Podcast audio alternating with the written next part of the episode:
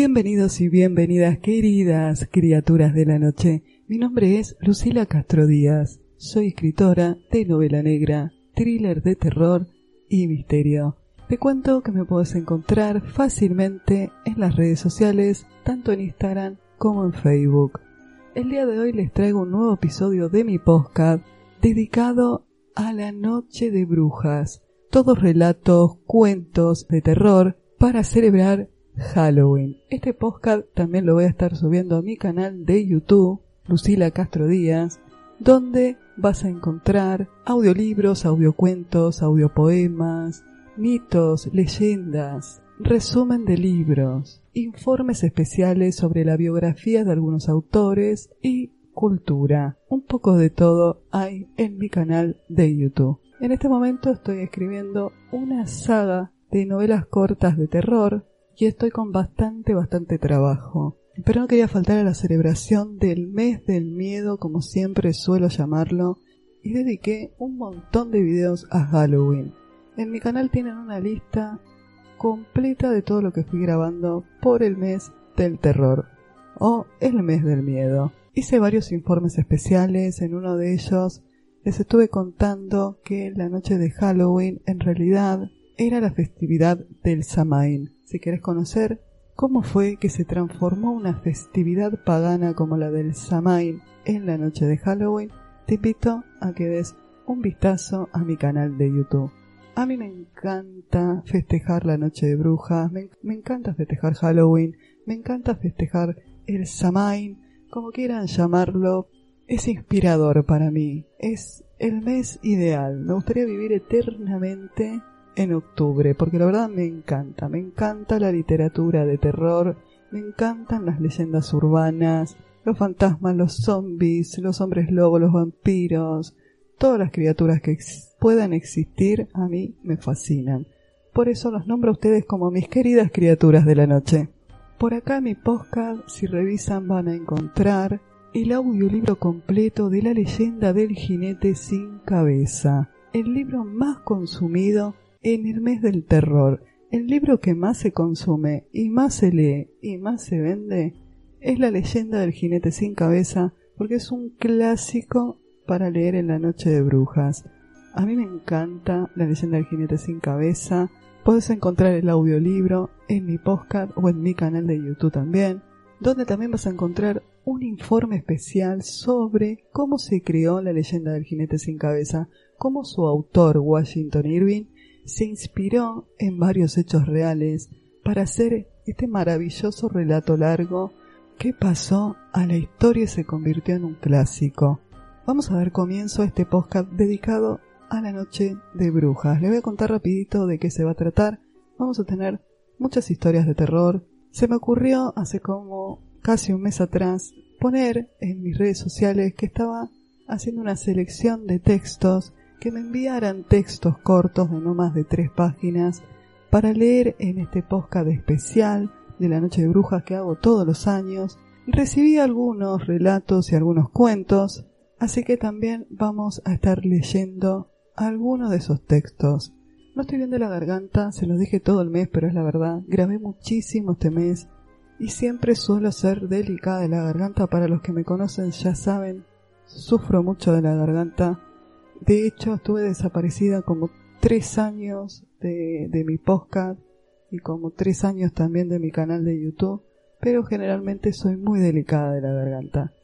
Vamos a dar comienzo a este podcast dedicado a la noche de Halloween. Comencemos.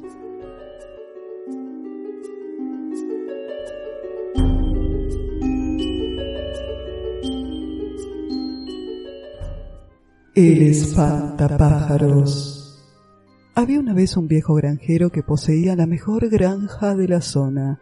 Todos estuvieron de acuerdo en que el fruto de sus cosechas era sabroso e inigualable, y vinieron personas de todo el país para comprarle los mejores productos del mercado. Cuando se le pidió al campesino que diera a conocer el secreto de esta cualidad, el hombre simplemente respondió que todo el crédito se debía a su espantapájaros.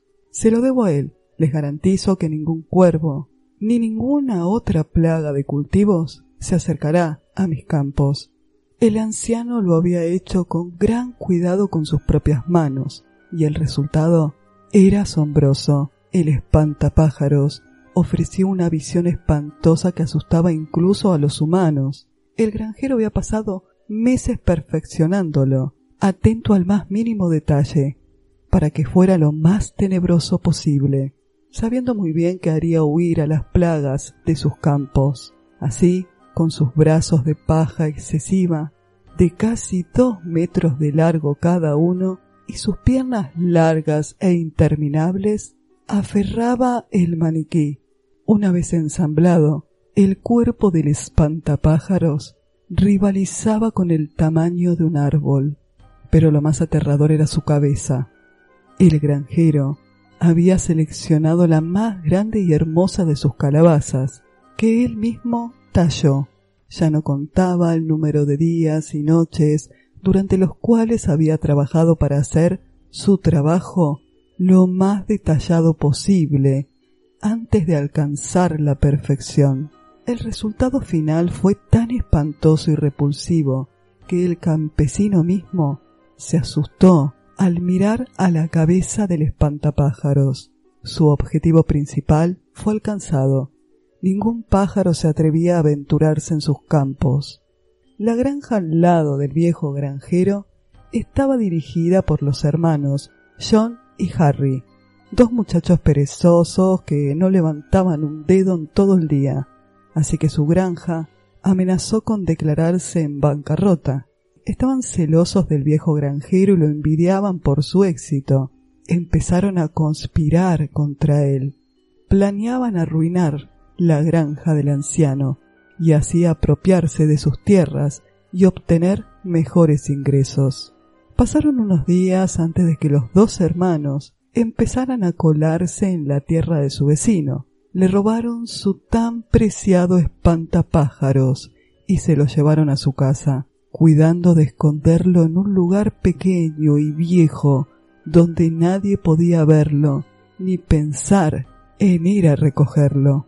Al día siguiente, mientras el viejo granjero se preparaba para un duro día de trabajo, se asustó al ver que su espantapájaros faltaba y que sus campos, todavía tan prolíferos el día anterior, habían sido saqueados por roedores y pájaros. El anciano cayó de rodillas llorando, sabiendo que su cosecha estaba arruinada y que su granja inevitablemente iba a caer en bancarrota. Al mismo tiempo, sentados a la sombra de su terraza, los dos hermanos ya ni siquiera trataban de contener la risa mirando a su vecino derramar lágrimas de dolor. El anciano granjero los escuchó a lo lejos y fue a su encuentro y les preguntó si sabían lo que había pasado con su espantapájaro. Los dos hermanos miraron directamente a los ojos del anciano diciéndole que no tenían ni idea. Juan se reía abiertamente en su cara, mientras le dijo Parece que la rueda acaba de girar. ¿Eh, viejo? Apesta para ti.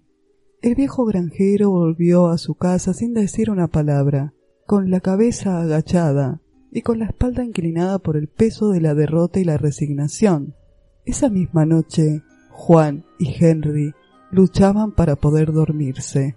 No era el remordimiento lo que les impedía cerrar los ojos. No podían borrar de sus mentes la imagen de la horrible cabeza del espantapájaros. Después de la discusión, concluyeron que no podrían quedarse dormidos mientras que la cabeza tallada en la calabaza estuviera en su casa. Así que los dos hermanos se levantaron y se dirigieron hacia donde estaba el espantapájaro. Harry tomó el bat de béisbol y con un golpe fuerte redujo la calabaza a mil pedazos. Los dos hermanos se llevaron los restos de la verdura que cubría el suelo y los arrojaron a la basura. Luego volvieron a la cama. Abrumados por la fatiga, pudieron deshacerse de la imagen del espantapájaros que antes les daba vueltas en la cabeza. La medianoche acababa de pasar, cuando los dos hermanos fueron despertados por ruidos perturbadores. Era como si algo se rascara detrás de la puerta de su sala. ¿Olvidaste sacar al perro? exclamó John, medio dormido. No tenemos perro, respondió Harry. De repente la puerta se abrió en un siniestro chirrido. Una silueta se asomaba, de la que sólo un brazo de paja se balanceaba regularmente de derecha a izquierda como un péndulo. Luego apareció un segundo brazo acompañado de dos largas, delgadas y esbeltas piernas. Los dos hermanos estaban petrificados de terror. Solo podían mirar el cuerpo sin cabeza del espantapájaro, caminando vacilante, sus dos interminables brazos moviéndose en el aire en busca de ellos. Harry sintió uno de los brazos de paja, congelado como la muerte, agarrándolo por un tobillo.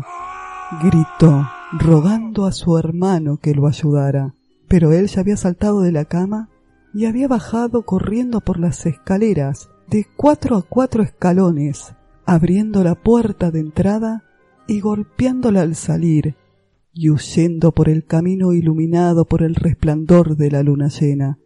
John corrió tan rápido como le permitían las piernas, jadeando como un perro rabioso entre gritos de terror. Mientras pasaba por delante de su granja, vio al viejo granjero parado en las escaleras, a la luz de la luna. John vio al viejo. Tenía en su rostro una extraña sonrisa demoníaca. John continuó corriendo. Sus pies descalzos comenzaron a sangrar. Se lastimaron por la huida por la áspera carretera. Miró furtivamente por encima de su hombro y casi se ahogó ante lo que acababa de ver. El espantapájaros estaba sobre sus talones y se acercaba a él por el camino. Tarde o temprano iba a alcanzarlo. John se dio cuenta que el espantapájaros estaba demasiado cerca. Tuvo tiempo de notar un detalle siniestro. El espantapájaros había recuperado una nueva cabeza, una cabeza nueva que se parecía a la de Harry. Tren nocturno. Era una fría noche de invierno. Estaba sentada en el último vagón del tren a altas horas de la madrugada. Miré mi reloj. Eran las 2.30 de la madrugada. Intentaba leer para no dormirme. Después de 24 horas trabajando en la guardia del hospital, estaba realmente agotada. Sentados a dos filas de asientos frente a mí, había una joven pareja disfrazados de zombies. No dejaban de hablar de lo grandiosa que había sido la fiesta de Halloween a la que habían asistido. Me sumergí en la lectura. En la siguiente estación subió un hombre. Tenía el cabello un poco largo y llevaba puesto un tapado marrón. Se sentó y apoyó su cabeza contra la ventanilla. Parecía tener sueño y mucho frío, porque de tanto en tanto se frotaba las manos. Lo observé por un rato. Se durmió. En la siguiente estación los jóvenes disfrazados de zombies se bajaron. Pasaron varias estaciones más y nadie más subió al tren. En un momento cerré los ojos para descansar la vista. Los tenía muy cansados. Cuando los abrí, el hombre del abrigo marrón estaba sentado frente a mí. Una sola línea de asientos nos separaba. Él estaba en una posición que al parecer intentaba provocarme miedo, apoyando sus codos en sus rodillas, con su cabeza inclinada hacia abajo. Su cabello cubría hasta la mitad de su rostro. No podía distinguir bien sus facciones no veía sus ojos y tenía una barba algo crecida. Me levanté como si fuera a bajarme del tren. No le daría pie a controversias. Caminé por el vagón. En un momento me di media vuelta para ver si él seguía sentado en su lugar. Entonces me pasé al siguiente vagón y cerré la puerta. Todavía me faltaban varias estaciones para llegar a mi destino. El tren estaba vacío. Me senté otra vez Pasaron dos estaciones más sin que nadie subiera. De repente vi que la puerta que divide los vagones se abrió. El hombre del abrigo marrón apareció. Creo que buscaba problemas. Pensé en que quizás estaba borracho y quería robarme. Me asusté. Se sentó frente a mí, pero esta vez estábamos frente a frente, cara a cara. Murmuraba, sollozaba, se reía como entre dientes. Quizás se acababa de escapar de un hospital. Parecía esperar que le preguntara algo, pero no iba a hacer eso. Me bajaría del tren en la próxima estación. Era lo mejor. De repente, él lanzó un grito desgarrador que me provocó terror. No comprendí qué quería. Me levanté de un salto y corrí. Pasé un vagón entero corriendo asustada. Se escuchó, como si corriera para alcanzarme. Miré hacia atrás y lo vi saltar, como un animal, sobre las cabeceras de los asientos. Entonces comencé a correr. Pasé dos vagones más corriendo.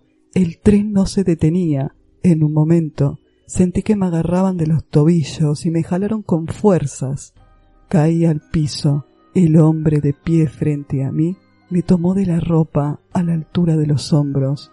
Me aventó con fuerzas y caí. El tren comenzó a detenerse. Me levantó del piso, comenzó a olerme y acariciar mi rostro. Su aliento era detestable. Apoyaba su nariz en mi cuello y me olía profundamente. Parecía tener fiebre. Tenía las manos calientes y sudadas. El tren se detuvo y se abrieron las puertas. Era mi única oportunidad de escapar. El hombre gritó otra vez. Era un grito que se parecía al de un animal. Atiné a darle un golpe entre las piernas y lo logré. Me soltó. Corrí hacia las puertas desesperada, pero se cerraron nuevamente. Y el tren reanudó su marcha.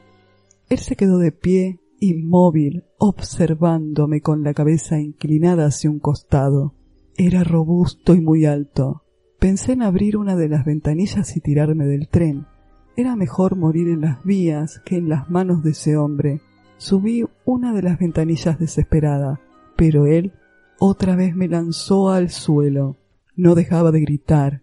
Eran como gruñidos de bestia. Gritaba como loco y se agarraba la cabeza y se sacudía. Me arrastré por el vagón sin darle la espalda y sin dejar de observarlo. Mis ojos no podían creer lo que estaba pasando frente a mí. El hombre estiró sus brazos, abría sus manos como queriendo decir algo, sus dedos se alargaron y sus uñas crecieron con rapidez y con una forma arqueada. Se oscurecían. Su cabello parecía cambiar de color y volverse más grueso. Su mandíbula pareció romperse y la saliva chorreaba de su boca desencajada. Se encorvó con dolor, colocando las palmas de sus manos en el piso. Se sacudía gritando. No pude seguir mirando. Apreté los párpados para no ver.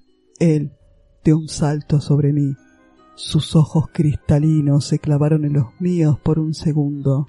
Luego alzó la cabeza hacia arriba y exhaló un aullido como si fuera un lobo. Le bastó una sola mano para dejarme inmóvil y así poder clavar sus colmillos en mi hombro. Me desmayé. Cuando abrí los ojos, estaba tendida en el piso, el tren llegaba a la estación. Aquel extraño hombre ya no estaba. Parecía haberse fumado. Me ardía la herida provocada por su mordida. Desde aquella trágica noche que padezco de terribles pesadillas. Aquel hombre no era un loco que se había escapado de un psiquiátrico. Tampoco era un ladrón. No era normal. Era una bestia. Ahora lo sé. Él era un hombre lobo. Muchos creen que se trata de una leyenda, pero ellos realmente existen y ahora temo por mí, porque en tres noches habrá luna llena.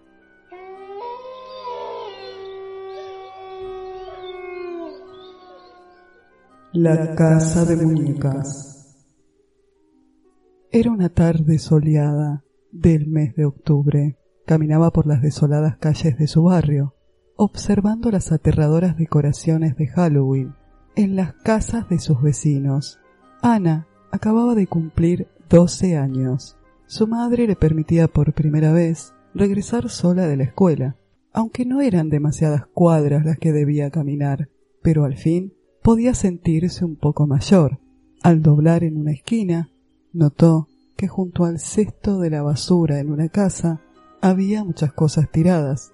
La casa parecía estar deshabitada, como si recién acabaran de mudarse.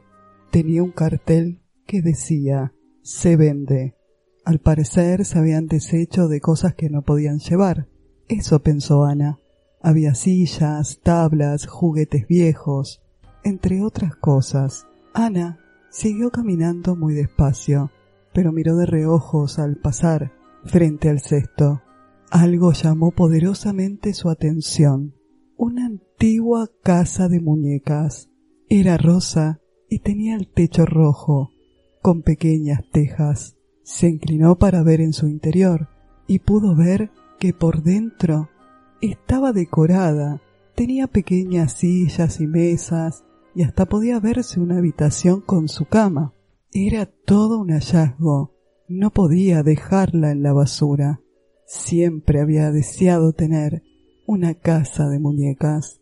Ana decidió llevársela. Cuando llegó a su casa, su madre la regañó por haber traído algo de la basura, pero Ana le explicó las ganas que siempre había tenido de tener una casa de muñecas. La llevó a su habitación y se puso a observarla con cuidado. Aquella noche al acostarse, se durmió mirando la casa de muñecas. Por la mañana siguiente apenas se despertó, abrió las pequeñas ventanas de la casita para espiar en el interior y contempló a unos pequeños muñecos, padre y madre, al parecer. Esto le resultó un poco extraño, porque no había notado que había pequeñas figuras. Solo había visto las decoraciones, las sillas, las mesas, las camas, pero ahora había una pareja en el living de la casita. El día transcurrió con normalidad y por la noche Ana volvió a dormirse mirando su preciosa casita de muñecas. Por la mañana siguiente, al despertarse, otra vez fue hasta la casita, abrió las ventanas. Esta vez su asombro fue enorme. Había un pequeño gato acostado en una cama, una pequeña figura de un gato blanco. Ayer no lo vi, pensó, mientras estaba desayunando. Su madre entró con un gatito en brazos y comentó que lo había encontrado en la puerta de la casa. A Ana se le cayó la cuchara de las manos.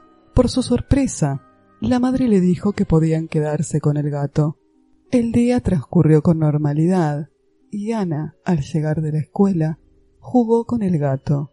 Aquella noche también se durmió mirando su casa de muñecas. Por la mañana siguiente, al despertarse, se encontró con el gato acurrucado a los pies de su cama, casi de la misma forma que lo había visto dentro de la casita. Lo acarició y fue hasta la casa de muñecas. Cuando abrió las ventanas, habían aparecido dos nuevas figuras. Una era una niña muy similar a ella, de cabello largo y negro, y la otra era una niña pelirroja con dos largas trenzas. Llevaba puesto un vestido muy antiguo. Esta tenía tomada de la mano a la otra figura de la niña. Esto la asombró demasiado. Estaban apareciendo figuras que antes no estaban. Instintivamente se fijó en la figura de la pareja y eran muy parecidos a sus padres. Era todo demasiado extraño.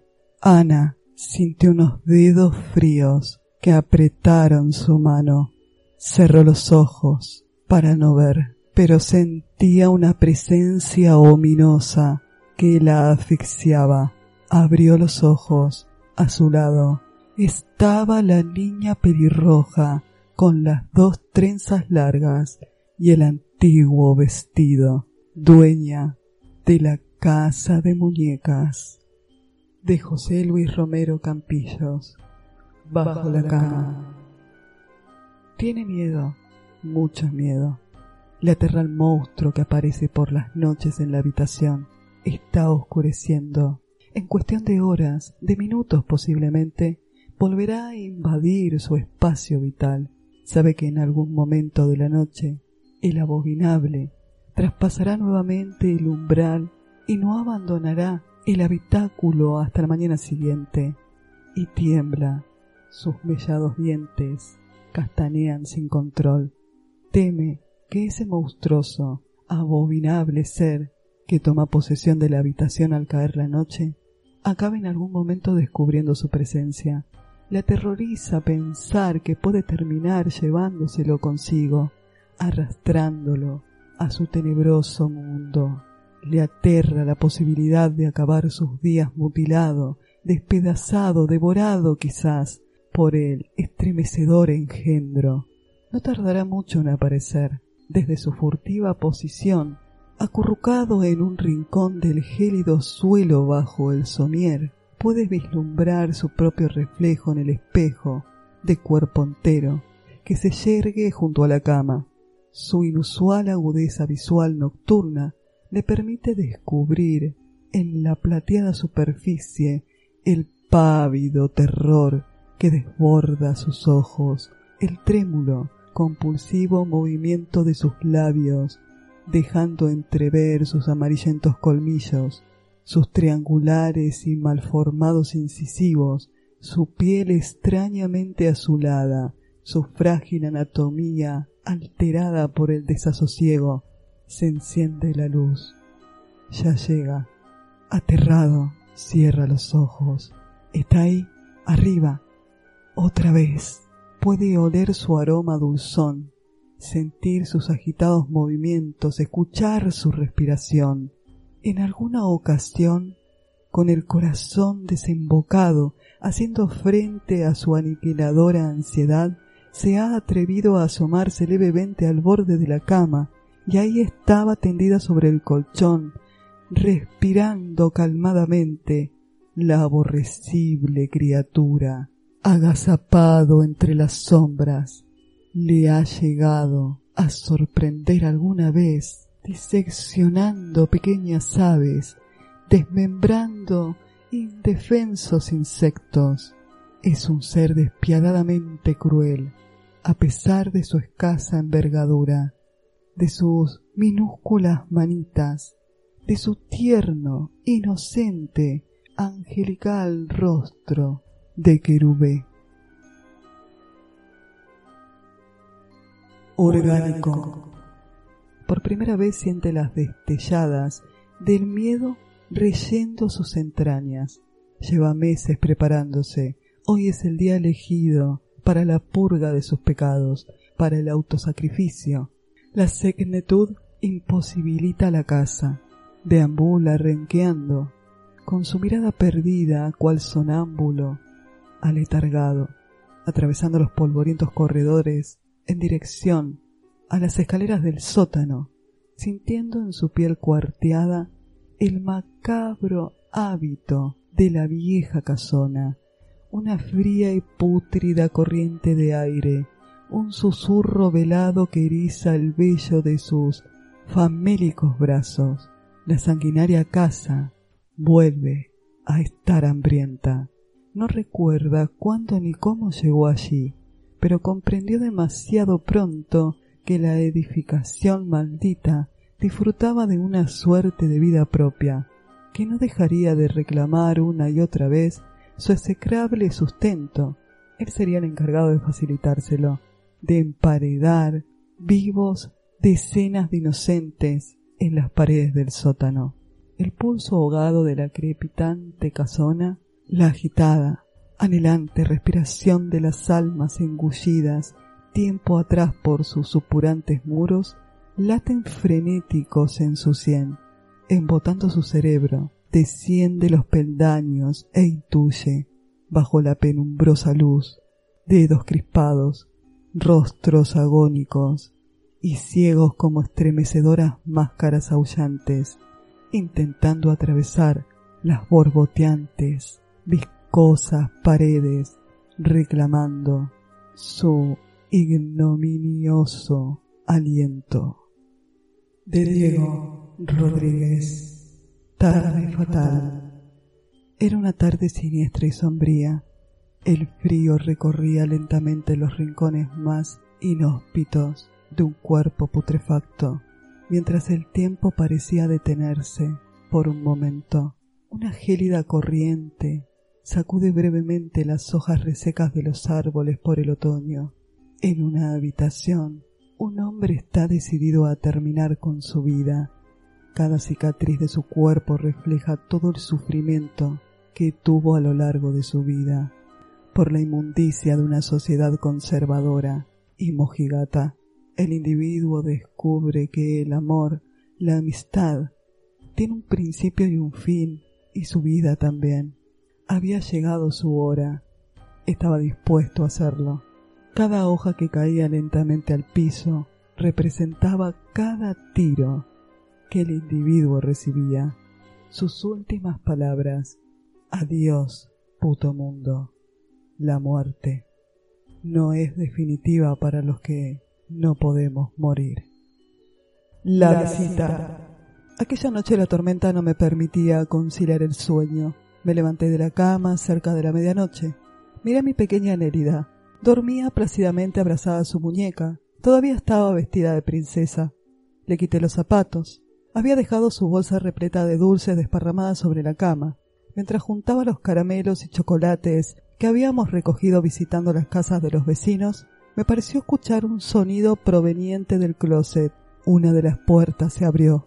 Cuando me acerqué a cerrarla, el gato salió del interior y corrió al pasillo. Casi me mata del susto.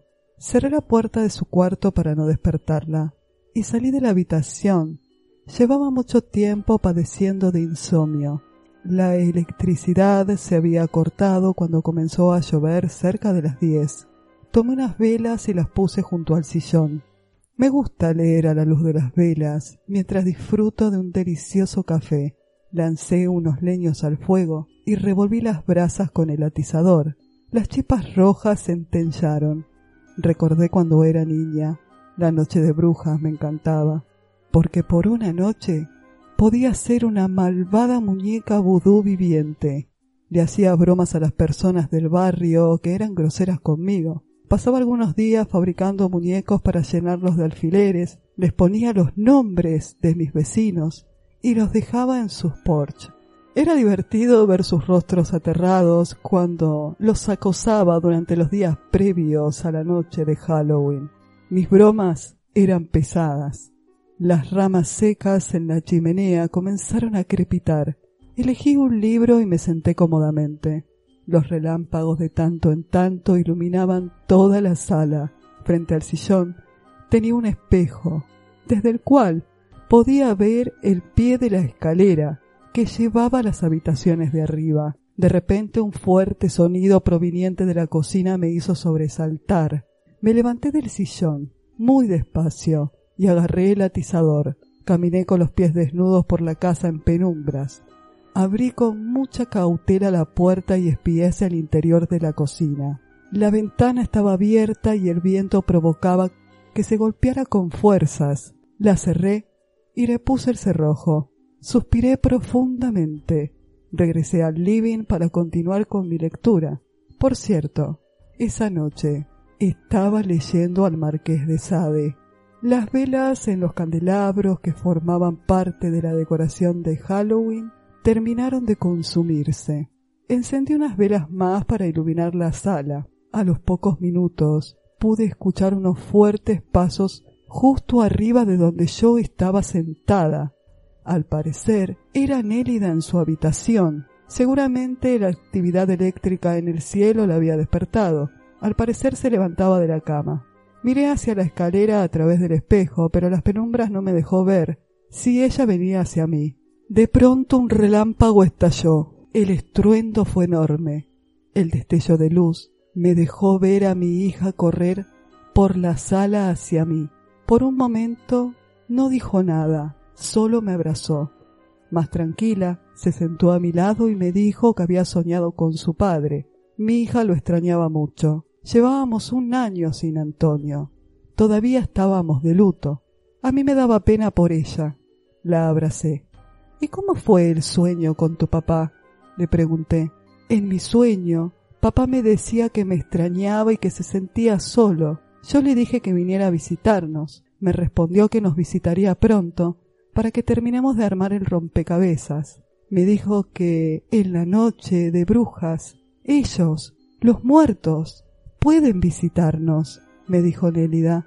Qué bello sueño, mi niña. Tu papá te quería mucho, le dije dejando la taza vacía sobre la mesa sin prestarle mucha atención. ¿Y lo querías?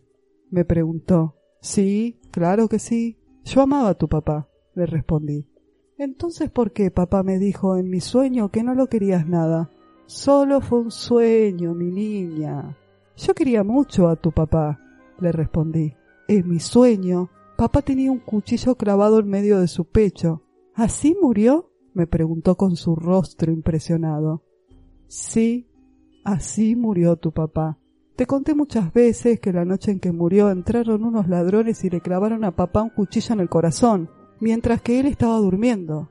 A mí me dieron un golpe en la cabeza y cuando me desperté, él ya estaba muerto. Los ladrones se llevaron muchas cosas de la casa, pero lo más terrible fue que le quitaron la vida a tu papá. Le dije, ¿Estás segura, mamá, que papá murió así? me preguntó Nélida. Sí, ya no quiero recordar esa noche. Hay que dejar a papá descansar en paz, le dije regañándola. Ella me miraba asustada, pero por supuesto que no le dije la verdad. ¿Para qué contarle que yo asesiné a su papá? Que le clavé un cuchillo en el corazón mientras dormía porque quería dejarnos. Ella quería mucho a su padre, lo idealizó en su mente. Tenía solo diez años cuando él murió. Lo cierto es que Antonio quería dejarme y quería llevarse a Nélida con él. No iba a permitir que me quitara a mi hija, no era justo solo por haber estado internada en un hospital psiquiátrico por una crisis nerviosa. Por eso me decía loca y me quería quitar a mi hija. Me habían acusado de atacar a mi madre con un machete. Ella había dicho eso, pero no fue así. Si hubiera querido matar a mi madre con un machete, ya estaría muerta. No habría fallado. En vez de cortarle una mano, le habría cortado la cabeza. En cuanto a mi esposo fue fácil. A pesar de tener antecedentes policiales, ellos creyeron en mi historia, si hasta nos faltaban algunas cosas de la casa, la alianza de casamiento, mis alhajas, las cuales tiré al inodoro. Tuve que tirar demasiadas veces la cadena, pero desaparecieron. Aproveché que unos días atrás habían robado un matrimonio de ancianos en la noche, a dos calles de mi casa. Le pregunté a la señora Heredia cómo eran los delincuentes. Me bastó una buena interpretación de llanto, un golpe fuerte en la cabeza, y los ladrones parecían reales. Nunca fueron apresados, por supuesto. Caso cerrado. Antonio fue velado y enterrado los dos días. En el cuchillo no encontraron huellas dactilares. Cobré el seguro de vida y ya nadie va a quitarme a mi hija. Nadie va a quitarme lo que me pertenece. Mi casa y mi hija. El living se iluminó al caer un relámpago. Mis ojos temerosos observaron el perímetro. Me pareció ver una figura moverse en dirección a la escalera.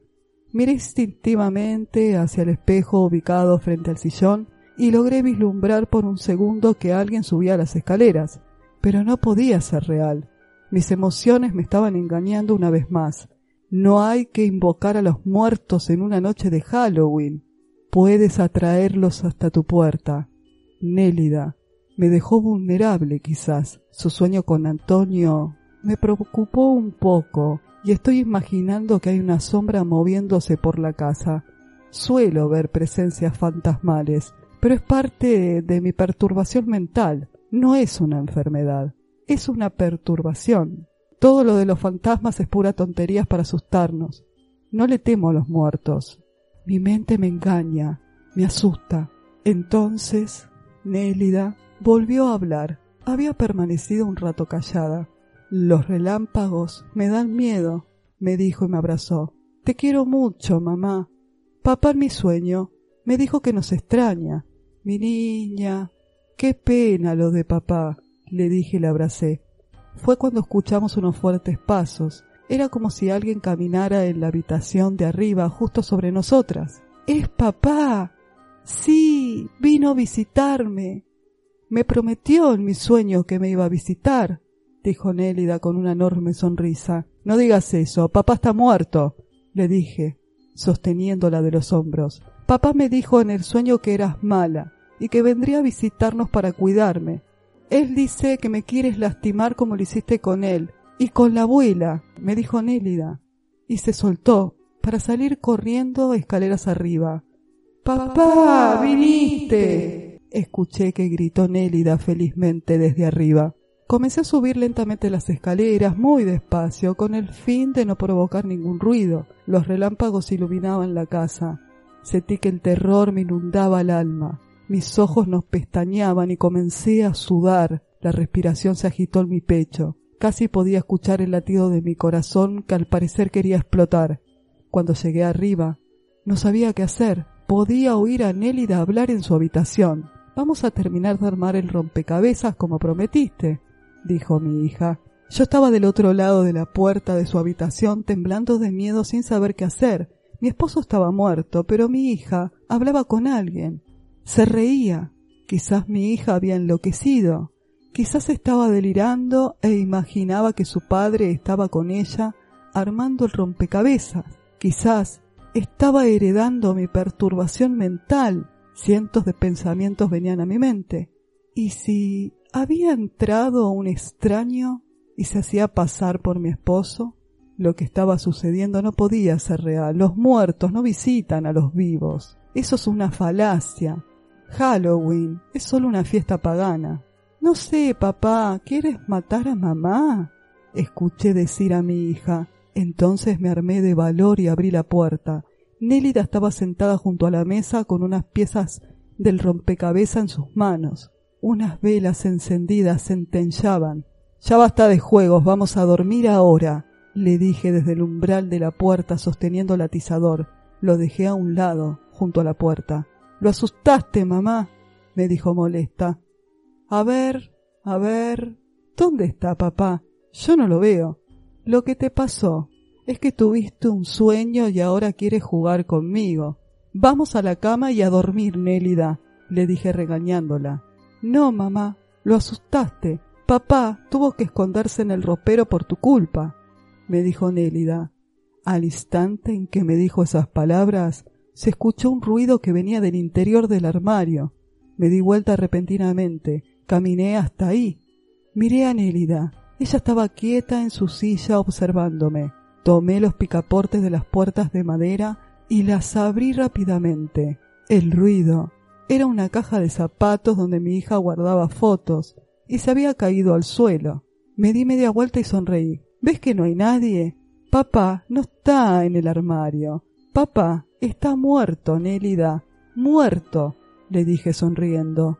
Cuando volví mis ojos al interior del ropero, un relámpago estalló iluminando toda la habitación. Y ahí estaba, un rostro putrefacto, su boca abierta y unos ojos completamente blancos me miraron directamente con sus negras pupilas fijas en las mías. Sentí unas manos frías apretar mi cuello.